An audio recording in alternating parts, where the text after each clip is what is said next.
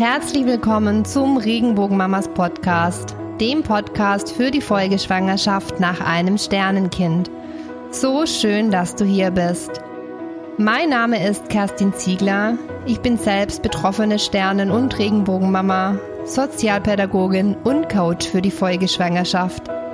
In diesem Podcast teile ich meine persönlichen und beruflichen Erfahrungen der letzten Jahre mit dir und wir erkunden, was die Folgeschwangerschaft so besonders macht.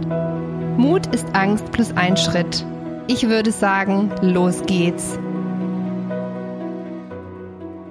In der heutigen Folge ist die Nina zu Gast.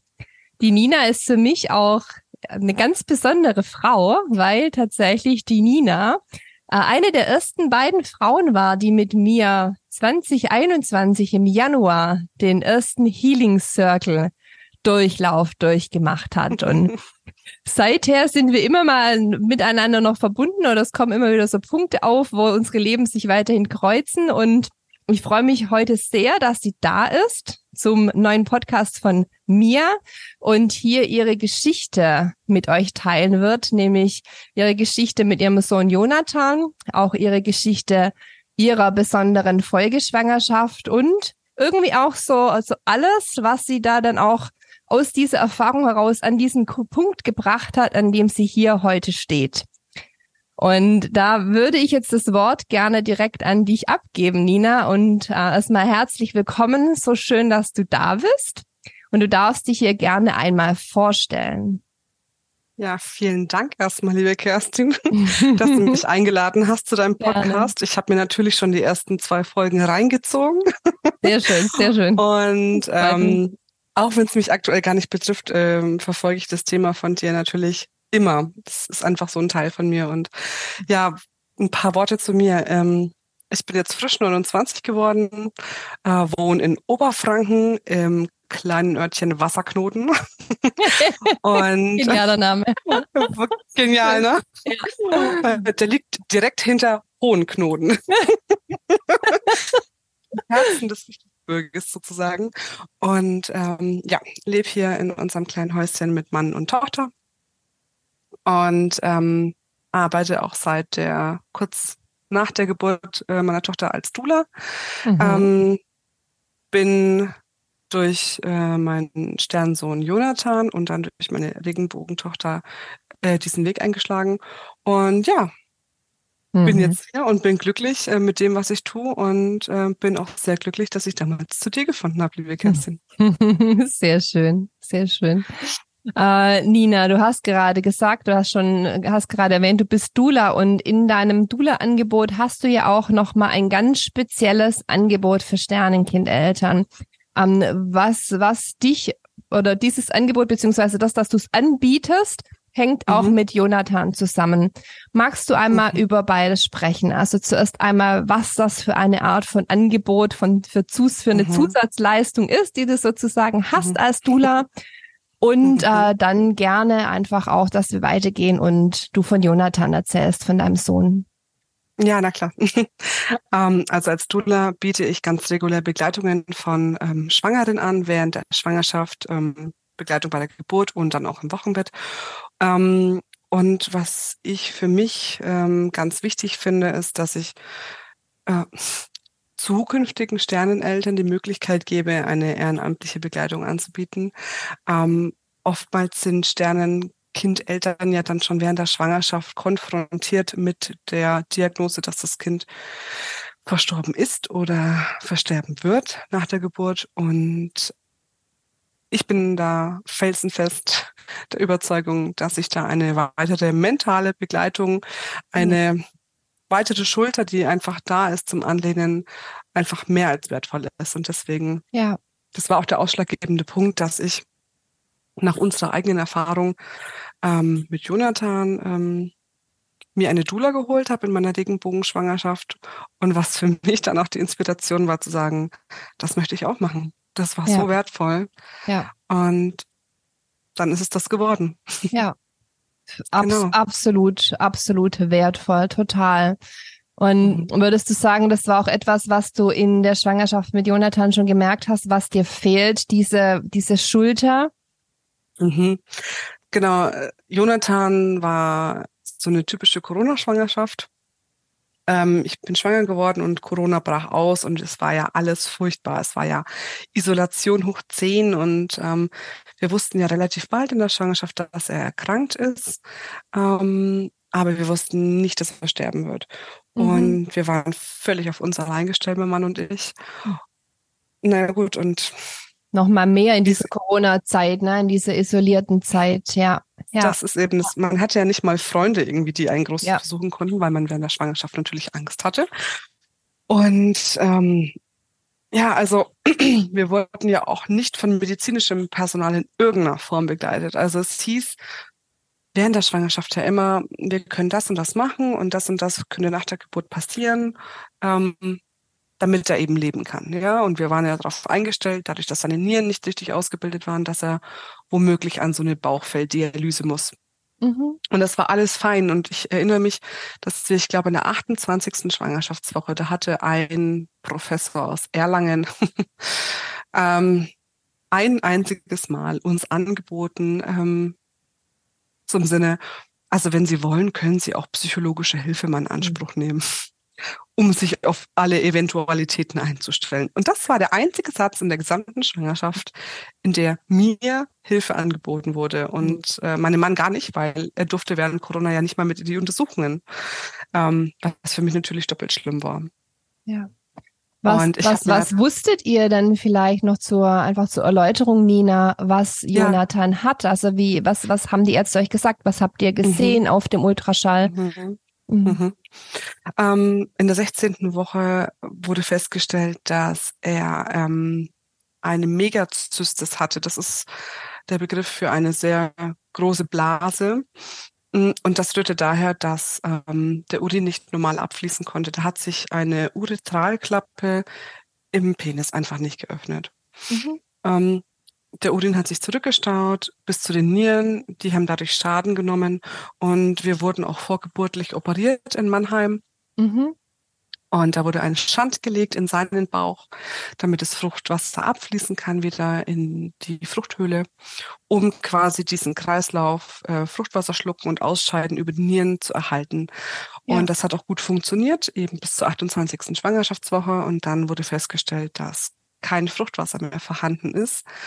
Ähm, und dadurch hat man den Rückschluss gezogen, die Nieren müssen wohl vollständig defekt sein, sonst würde ja Fruchtwasser produziert werden. Okay. Problematisch an der Geschichte war eigentlich, dass in der 28. Schwangerschaftswoche die Lungen noch nicht vollständig ausgereift sind. Ja. Und die brauchen aber halt Fruchtwasser. Und ähm, ja, dann war das so ein, so ein Teufelskreis letztendlich, so ein der Teufelskreis. sich da, ja. ja. Genau, und ähm, also man, man ging nicht davon aus, dass er sterben wird. Sie haben gesagt, mhm. ähm, wir müssen ihn sofort nach der Geburt äh, mitnehmen auf die Kinderstation wegen der Nieren. Wir müssen ihn womöglich gleich operieren. Wir müssen ihn vielleicht erstmal beatmen. Mhm. Äh, vielleicht sind die Lungen noch ein bisschen schwach. Ähm, aber kein Arzt hat uns einfach eine ehrliche Diagnose gegeben. Und jetzt rückblickend bin ich mir sehr sicher, dass die Ärztin genaueres Bild von der Situation hatten okay. und uns nicht wirklich mitgenommen haben. Okay. Ähm, ja. Und ähm, ja, dann kam er auf die Welt per Kaiserschnitt, ähm, die für mich damals sehr traumatisch war. Und ich habe ihn zwei Sekunden gesehen, ähm, als er noch gelebt hat. Und dann war er weg bei den Kinderärzten. Und die haben ihn dann versucht zu beatmen. In der Zeit wurde ich aus dem OP-Saal wieder in den Kreissaal geschoben und ähm, ja, nach 57 Minuten ähm, hat dann sein Herz aufgehört zu schlagen und die Ärzte haben nicht mehr weiter versucht, ihn zu mhm. reanimieren. Und das war natürlich ein Schock, weil ich konnte meinen Sohn ja. kein einziges Mal leben im Arm halten. Ja. Und du ja. auch ähm, wenn du vielleicht damals so ein, Gefühl hattest, sagen die uns jetzt alles, aber letztendlich, man, man verlässt sich ja dann auch drauf, wenn die, wenn das nicht angesprochen wird und nicht im Raum steht, dass jetzt, ähm, dass, dass es zum Tod ne, führt, mhm. dann geht man ja auch nicht davon aus, dass, sie, dass, mhm. dass so etwas eintrifft. Und das ist natürlich dann nochmal ein doppelter Schock, wenn dein Kind geboren wird und ja. du eigentlich dann eh auch, weil dadurch, dass es eine Bauchgeburt ist, dann noch im OP mhm. bist mhm. und dann Mhm. wenige Minuten, Stunden später eigentlich erfährst, hey, mein, mein Kind ist verstorben, ne? Genau das. Ja. Ja, es war generell schwierig während Corona. Also wir waren ja dann auch weit weg von zu Hause zur Mhm. Geburt Mhm. und dann vor Ort schon in der Ferienwohnung und haben eigentlich nur darauf gewartet, dass halt dann der Kaiserschnitt passieren wird. Das war ja Mhm. quasi ein angekündigter durch den Schand, den er hatte und so. Und ähm, jetzt rückblickend war das für mich die schlimmste Zeit, so Mhm. allein zu sein, keine Hilfe Da zu hätte, haben. hätte, der hätte genau diese, diese Person die Lücke gefüllt, ne? Genau, Jemand, der mit euch dann da ist, mit euch diesen Weg geht, ja, diese einfach Gedanken Ja. aus dem Kopf, die man ja dann so, die dann ja wahrscheinlich auch nur am Mhm. Kranken sind, die man dann Mhm. rauslassen kann, dem man, man gemeinsam Raum gibt. genau. Mhm. das wäre schön gewesen. Und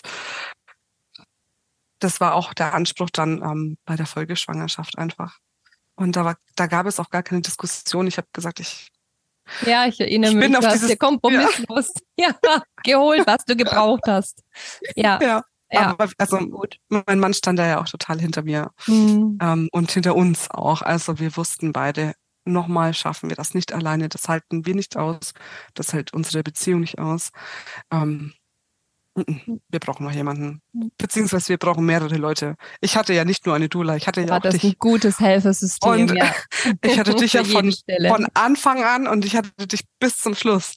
Ja, stimmt, Das, stimmt, ja, stimmt, stimmt. Durch den Workshop auch schon, ne? Bist du ja reingekommen und das, ja, ja. Also das war eigentlich so, ähm, so ein Gamechanger.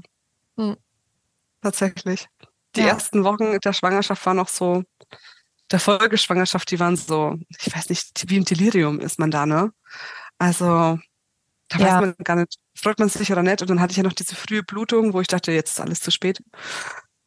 Ja, ich finde eh in der Schwangerschaft hat man das noch so, dass, dass es so unkonkret ist. Das ist aber auch so das erste Mhm. Trimester und in der Folgeschwangerschaft dann noch mal mehr. Da ist Ja, so dieses auch, okay, ich wollte, da sprechen wir auch gleich noch Mhm. darüber, Nina. Ich, ich hatte zwar meinen Kinderwunsch, aber okay, jetzt bin ich wieder schwanger und äh, so, so richtig komme ich noch gar nicht hinterher, ne? Dass es jetzt wirklich wieder so ist. Und jetzt auch Ja. das alles nochmal, ja, in dem Sinne, das heißt nochmal von vorne losgeht, aber dann sieht man mal nochmal, was, was wartet denn da jetzt auf mich? Und auch so dieses Gefühl, hey, jetzt habe ich wieder was zu verlieren. Ja, Ja, wenn es jetzt genau wieder Ja, schlecht ja. ausgeht. Ja, genau. Ja. Hm. Mhm. Konntest du ähm, noch, die Frage hätte ich noch zur Schwangerschaft mit Jonathan, hattest Mhm. du den Raum, das irgendwann mal rückzumelden und auch vielleicht nochmal nachzufragen, diese Entscheidungen, warum diese Begleitung so war, wie sie war, oder einfach auch zu sagen, das hätten wir uns gewünscht oder hast du für dich selbst auch eine Antwort gefunden, wo es dann auch fein war damit? in Bezug auf die Ärzte, dass ich da nochmal nachgefragt hätte. Ja. Genau, einfach Oder- die Begleitung auch in der gesamten Zeit, ja. Diese Mm, auch fehlende emotionale Begleitung oder diese offene Aussprache von, von der Belastung, die das ja für euch als Eltern auch dargestellt hat, ne? Ähm, ich habe nach Jonathans Tod ähm, mit einer äh, Trauerbegleiterin ähm, gearbeitet und habe mit ihr viel darüber gesprochen, was mir gefehlt hat. Mhm. Und ähm, das war sehr viel Gesprächstherapie, durch die ich äh, die Situation integrieren konnte, dass ich das erstmal so annehmen konnte, was da passiert ist, weil es Mhm. viel zu schnell passiert ist. Alles. Im Rückblick war die komplette Schwangerschaft mit Jonathan, diese wöchentlichen Kontrollen, diese fehlende Begleitung, die gingen so schnell um, dass ich in den Momenten gar nicht realisieren konnte, was da war. Und da hat mir die Trauerbegleitung ähm, viel geholfen, das anzunehmen, zu integrieren und mir klar zu werden, dass ich die ganze Zeit dieses ähm, Gefühl hatte, allein zu sein und dass es auch richtig war. Weil ich dachte die ganze Zeit, Ja, ähm, ja, ja. bilde ich mir das ein Ja. oder wieso oder wieso fühle ich mich so schlecht, bis ich dann verstanden habe, äh, es war auch schlecht. Es war keine Ja. Begleitung da. Ähm, genau. Also wenn wenn das das ist, was du meintest, ich habe Ja. noch, also auf meiner To-Do steht tatsächlich noch, dass ich ähm, zwei Briefe schreiben möchte Mhm. Mhm. ähm, an die beiden Kliniken, in denen wir waren, in Erlangen und Mannheim. Und weil Ja. ich auch gerne noch den Geburtsbericht hätte, irgendwie ist da noch eine sehr große Hemmschwelle, den anzufordern. mhm. auch nach drei Jahren noch. Mhm. ähm, Die aber, Aushemmung äh, dem gegenüber, was drinsteht? Ja, mhm. schon. Also ich habe ja den, den verkürzten Bericht, den Entlassungsbrief, den habe ich ja daheim und ähm, den kenne ich auch, den habe ich mehrmals durchgelesen, aber ich hätte gerne einen, den ausführlichen Geburtsbericht. Ähm, aber ich weiß noch nicht, ob ich dafür bereit bin, dass ich wissen will, wie das ablief. Mhm. Weil es ändert jetzt aktuell ja nichts an der Tatsache, dass er schlussendlich gestorben ist. Ja, ähm, die aber Frage bei auch Geburtsberichten zu lesen mhm. ist auch immer, was, was wünsche ich mir davon oder was erhoffe ich mir davon oder was ist mein Bedürfnis, in dem ich das tue?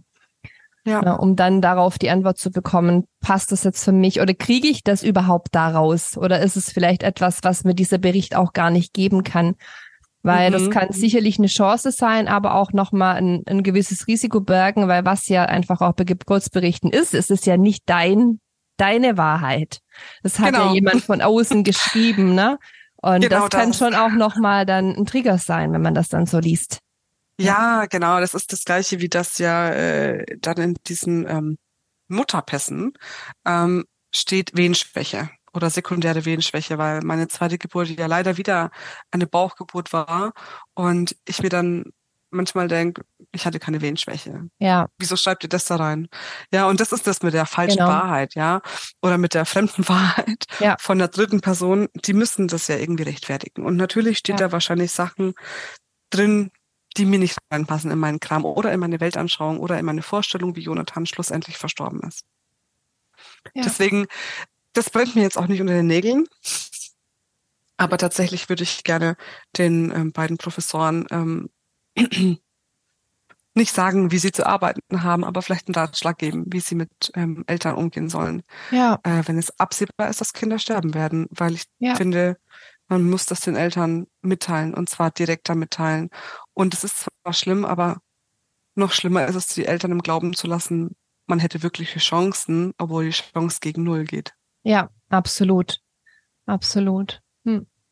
Super, super wertvoll, wenn du das, wenn du das rückmelden kannst. Und ich kann es auch gut verstehen, dass es noch auf der To-Do steht, weil dafür muss man auch erstmal die Kapazitäten haben.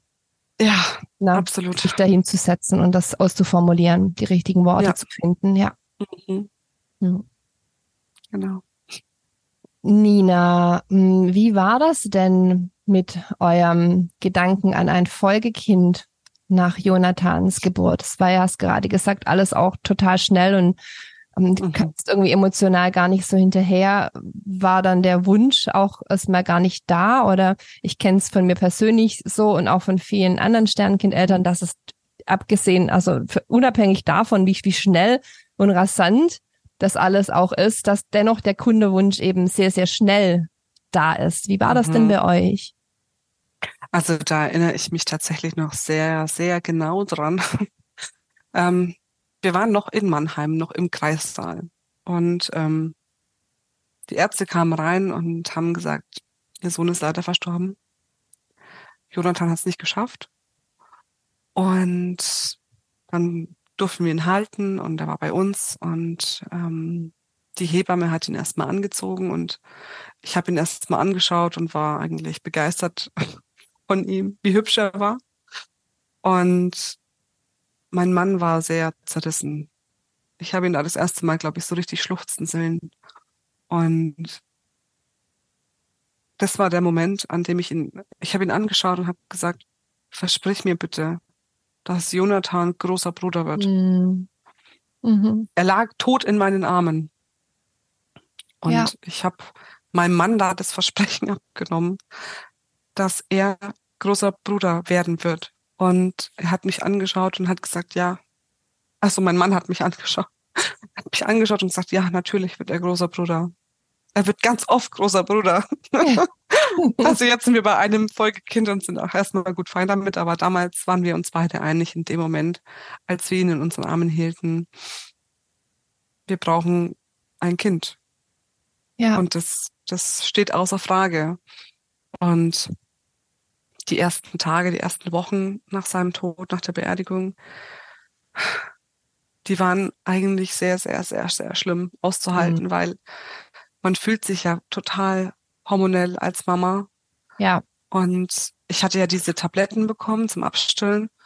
Und ähm, das hat mich total wahnsinnig gemacht. Jetzt im Nachhinein habe ich auch so viel Wissen darüber, dass die auch so stark auf die Psyche schlagen. Ja, ich, hätte ja. es, ich hätte sie nicht nehmen wollen. Ich wurde auch nicht aufgeklärt. Ja, ich habe sie einfach Man genommen. wird nicht aufgeklärt häufig, ja. Ja. Und ähm, ich hatte so das Bedürfnis, Mutter zu sein und habe mich immer gefragt, hätte ich stillen können?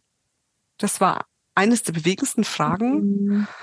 Ähm, und man ist so in der Trauer um sein gerade verstorbenes Kind und man wünscht sich so sehr gleichzeitig ein neues, lebendes Kind, ein gesundes Kind. Das hat mir damals so wehgetan, weil ich mich ihm gegenüber schlecht gefühlt habe. Ähm, und gleichzeitig wollte ich das alles vergessen und mich einfach wieder freuen können und mir erlauben können zu sagen, ja gut, dann bekomme ich ein Kind. Und dann war es ja auch so schwierig, weil ich ja einen Kaiserschnitt hatte. Und mhm. alle haben gesagt, oh, da musst du ja erst mal warten. Da musst du ja erst mal ein Jahr warten. Und ich dachte mir so innerlich, ich kann doch kein Jahr warten. Ich kann ja. doch keine zwölf Monate jetzt nichts tun. Ich bin doch Mama. Und das war sehr schwer für mich. Und ja. da muss ich immer wieder ähm, an meine Hebamme denken, die damals gesagt hat, eine Narbe ist nach ungefähr zwölf Wochen verheilt. Und wenn dein Körper bereit ist, mhm. dann wirst du es schon merken. Mhm. Und deswegen waren wir auch sehr, sehr schnell wieder schwanger. Tatsächlich. Und das war zwar hart, aber es hat, ich glaube, es hat mich gerettet. War für Moment. euch der, der richtige, richtige Zeitpunkt, ja. wenn man das so sagen kann. Für uns individuell wirklich. Ich, also ich hätte es nicht mehr länger ausgehalten. Ich glaube, mein Mann wäre der andere Meinung gewesen. Ja. Ihn nimmt das natürlich auch sehr mit. Man darf die Männer immer gar nicht vergessen, ne? Ja. Aber ja, für mich war es der Weg. Mhm.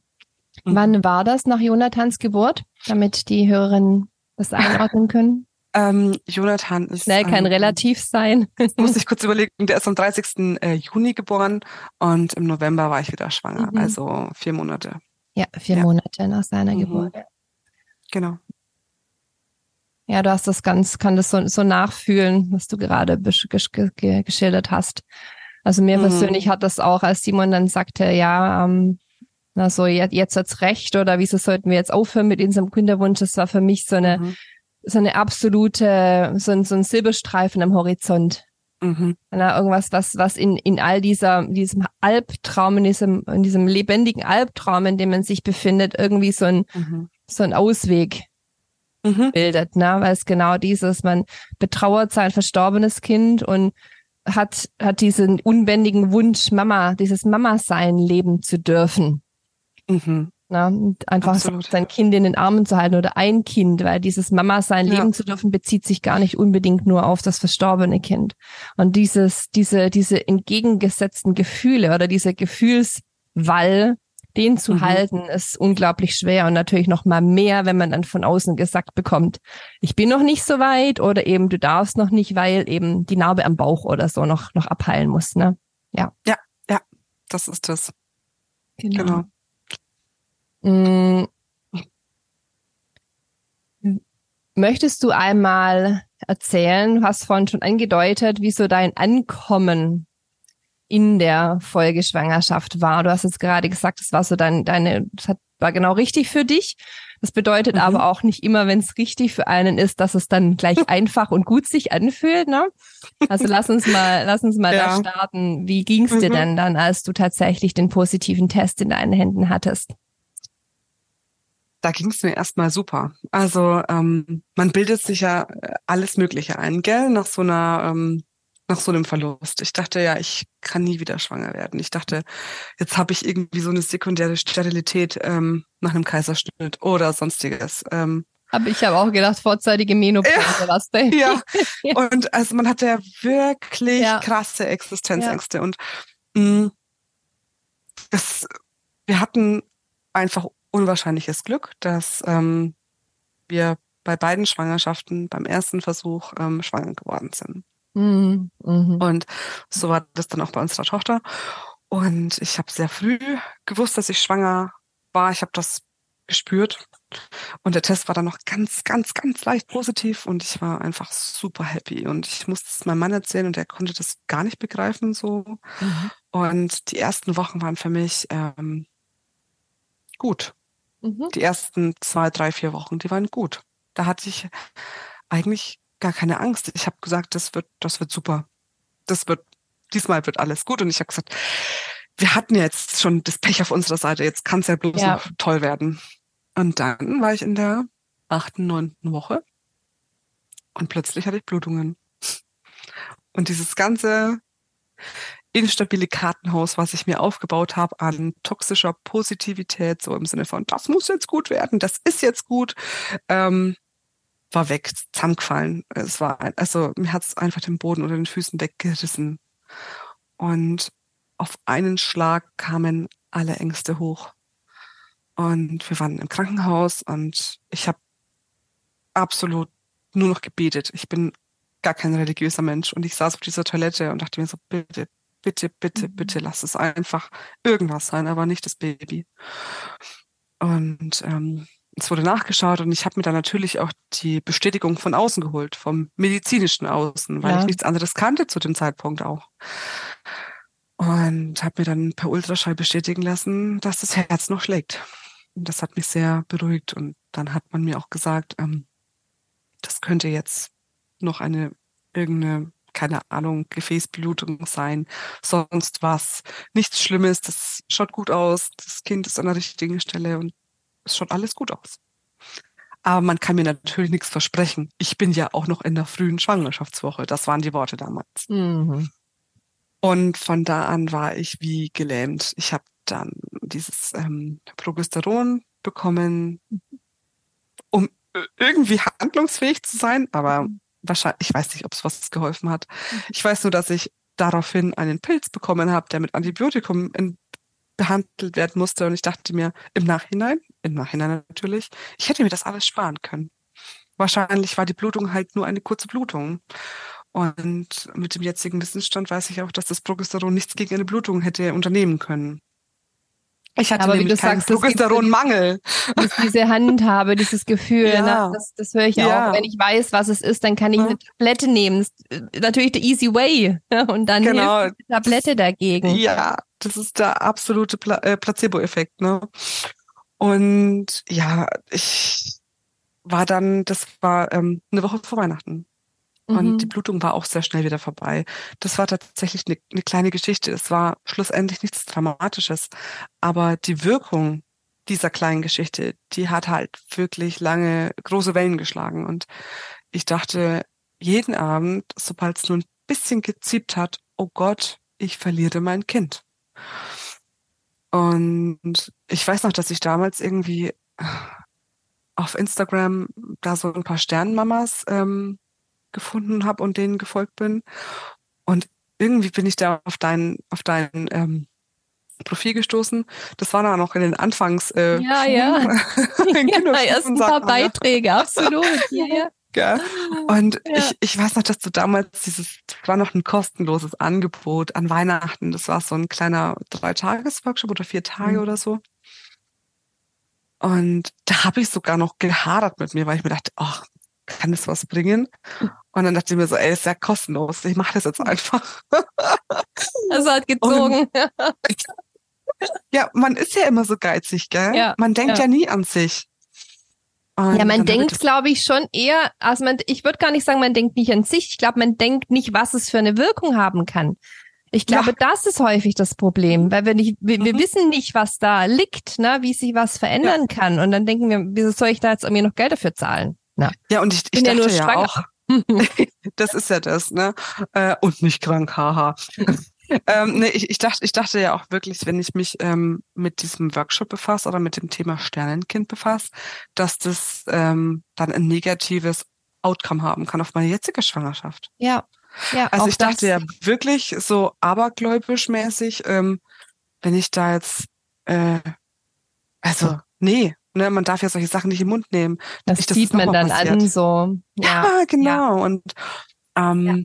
die, das, das war ein ganz großer Glaubenssatz bei mir. Und dann habe ich das trotzdem gemacht, weil irgendwie hat's mich gerufen. Und ich hatte halt schon wieder das Gefühl, allein zu sein, weil es war mal wieder Winter, es war wieder Weihnachten, es war immer noch Corona und es war kurz vor Weihnachten, wo es hieß, die Leute dürfen sich nicht mehr mehr treffen. Und ich habe das gleiche Gefühl verspürt wie damals bei Jonathan, allein ja. zu sein, isoliert zu sein. Und ich hatte einfach keinen scheiß Bock mehr drauf. Und dann habe ich mich bei diesem Workshop bei dir angemeldet. Hm. Und ähm, diese vier Tage haben mir so gut getan. Ich war da mit Stefan spazieren mit meinem Mann und habe ihm dann immer davon erzählt, von diesen Aufgaben. Und er hat dann äh, irgendwie dann gemeint, äh, dass er merkt, dass es mir gut tut. Mhm. So mhm. im Austausch zu sein. Ja. Erkennen genau. Außenstehende nochmal anders, ne? So diesen, und, Veränderung. Und, und das hat irgendwie äh, mich zum Nachdenken angeregt, so, dass, dass ihm das aufgefallen ist. Und ich weiß noch, dass du da, wir hatten diesen Abschlusscall von dem Workshop und du hast gesagt, ja, ähm, wenn wir wollen, es gäbe halt diesen Healing Circle. Und ich habe da mit Stefan drüber gequatscht und meinte so, ja, meinst du, ich mache das oder mache ich es nicht? Soll ich das jetzt kaufen? Und er hat dann zu mir gesagt, komm, mach das. Ja, das geht über, ich weiß nicht, was waren es, acht oder zwölf Wochen? Ich glaube, am Anfang, der erste war acht Wochen, der war noch kürzer. Aber wir haben es dann ja. verlängert, weil, weil das mit den Glaubenssätzen hat zwei Wochen oder so in Anspruch kann sein. genommen, gell? Ja, kann hm. sein, dass wir noch ja. verlängert haben, eine Woche oder sowas, ja. Ja. Genau. Und ähm, das waren dann die besten acht Wochen. Hm. Tatsächlich. Ja. Also auch ähm, zu sagen, ich mache das jetzt ähm, und ich kaufe mir das jetzt. Ähm, und dann ja. zu wissen, ich habe jetzt die nächsten acht bis zehn Wochen jemanden an meiner Seite, das war irgendwie wie so ein, wie so ein, mhm. wie sagt man denn da, wie so ein Anker, den mir jemand hingeschmissen hat. Ja, wie so ein Seil, da konnte ich mich dran festhalten. Und das, das hat mich äh, durch die Schwangerschaft getragen, mhm. durch diese nächsten zehn Wochen, also von Schwangerschaftswoche elf oder zehn, was es da war, bis zwanzig. Und das war mega. Ja. Ja, und auch nochmal spannend, ne, was, was du jetzt gerade so beschrieben hast. So die ersten zwei, drei Wochen war es gut und ich habe mir da immer meine, meine positiven Sätze gesagt oder auch, das kenne ich auch, ne? Mir ist es jetzt mhm. einmal passiert und zweites Mal passiert mir das nicht mehr, hört man auch dann mhm. gerne von außen und klingt ja auch gut, ne? Ich bin jetzt mhm. irgendwie so safe. Und dann passiert etwas und dann bricht dieses ganze Kartenhaus zusammen und man merkt, hey, das, das, das ist doch irgendwie eine ganz andere Nummer, als ich dachte, dass mhm. es ist. Und ich brauche jetzt auch was ganz, ganz anderes, als ich dachte, mhm. dass ich brauche. Mhm. Weil ich glaube, das ist oft auch so eine Schwierigkeit. Ähm, zum einen diese theoretische Vorstellung, wie dann meine Schwangerschaft werden wird, die auch dann mhm. gerne idealisiert wird, weil man will ja unbedingt einfach wieder schwanger sein. Und mhm. dann aber auch die bisherige Erfahrung, die man gemacht hat oder vielleicht auch das Umfeld mit Schwangerschaft, die eine ganz mhm. andere ist, wie, wie, wie sich dann einfach aus einer Folgeschwangerschaft ergibt. Ne? Das Bedürfnis ist einfach ein anderes.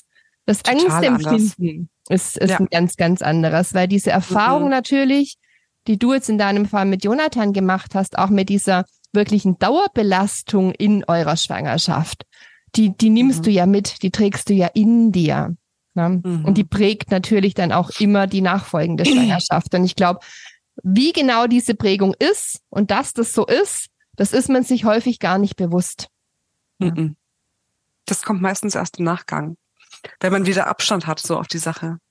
Ne, genau. Wenn man das ein bisschen neutraler ähm, sehen kann und nicht als eine Schwangere, die da halt einfach schwanger ist jetzt. Ne?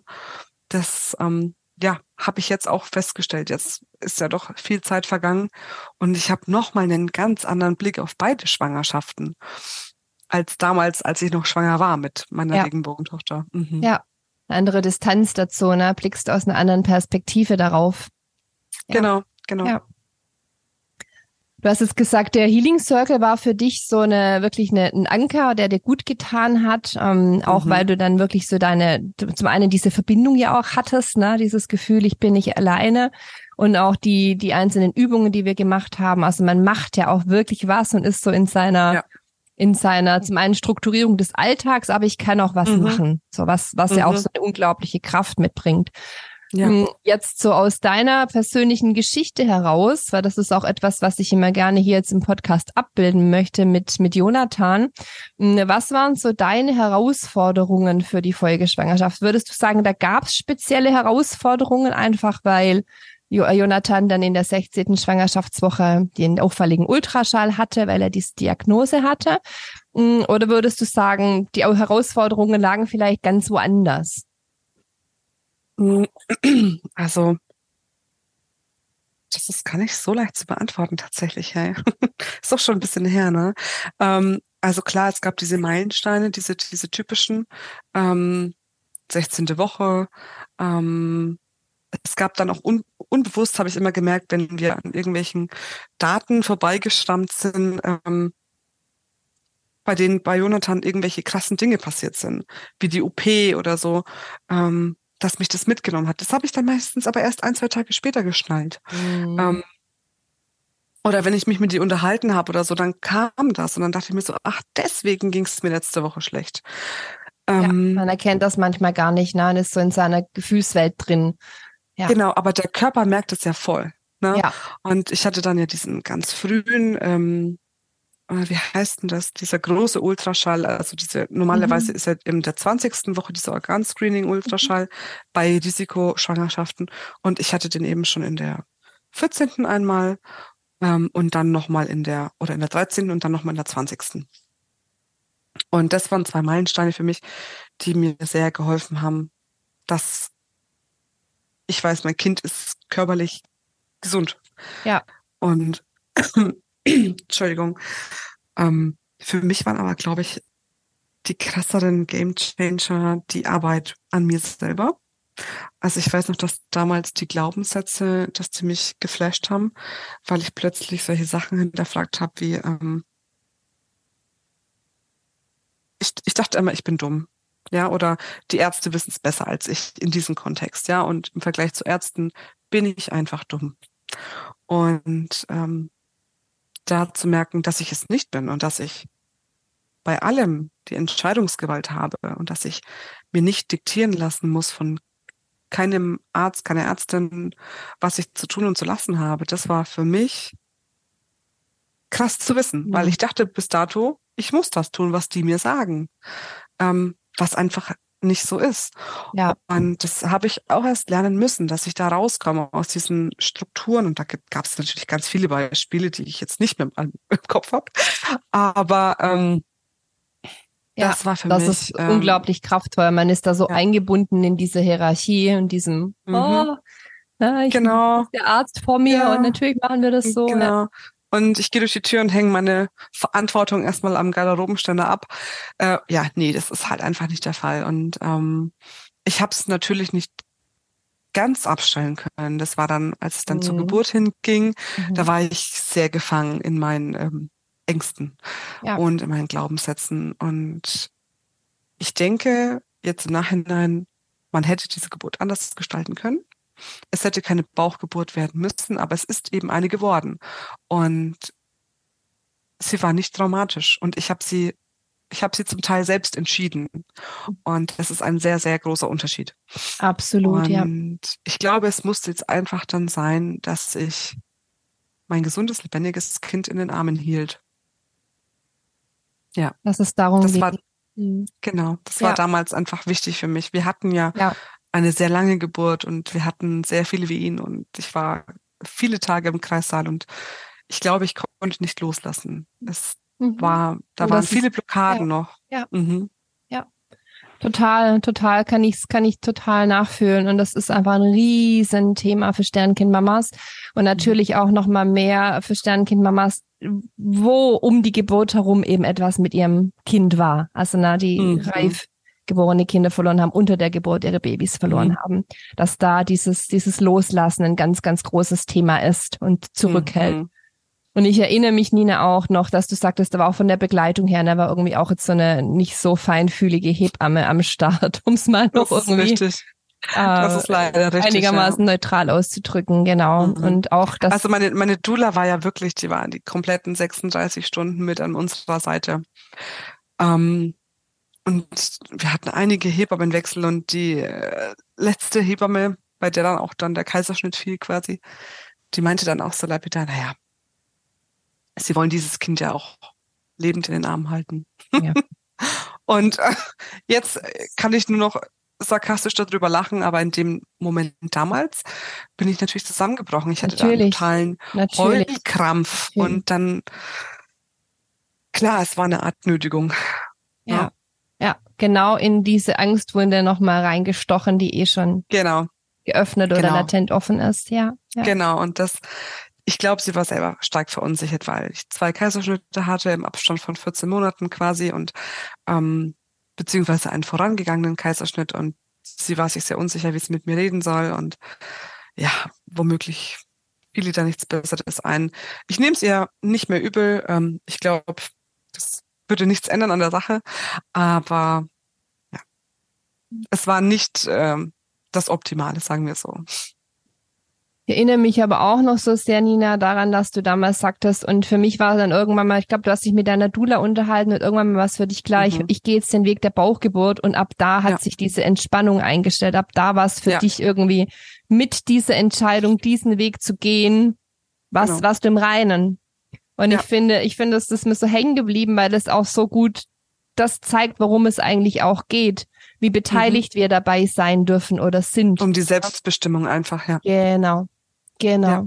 ja, das war tatsächlich noch so ein springender Punkt. Also klar, man wurde irgendwie gedrängt, ähm, aber sie hat jetzt nicht gesagt, ihr müsst euch jetzt entscheiden und ich bleib daneben dran stehen. Die Hebamme ging wieder raus und ich musste erstmal alles rauslassen. Ich habe geweint, ich habe geschrien, ich habe meinen Mann angeschrien, ich habe gesagt, ich habe keinen Bock mehr auf alles und dann hat mein Mann auch so gesagt, ja komm, du schaffst es und du schaffst es. Und ich wollte das aber nicht mehr. Ich wollte, kein, ich wollte keine Wehen mehr haben. Ich hatte solche Schmerzen und es war, ich war sehr überfordert in dem Moment. Mhm.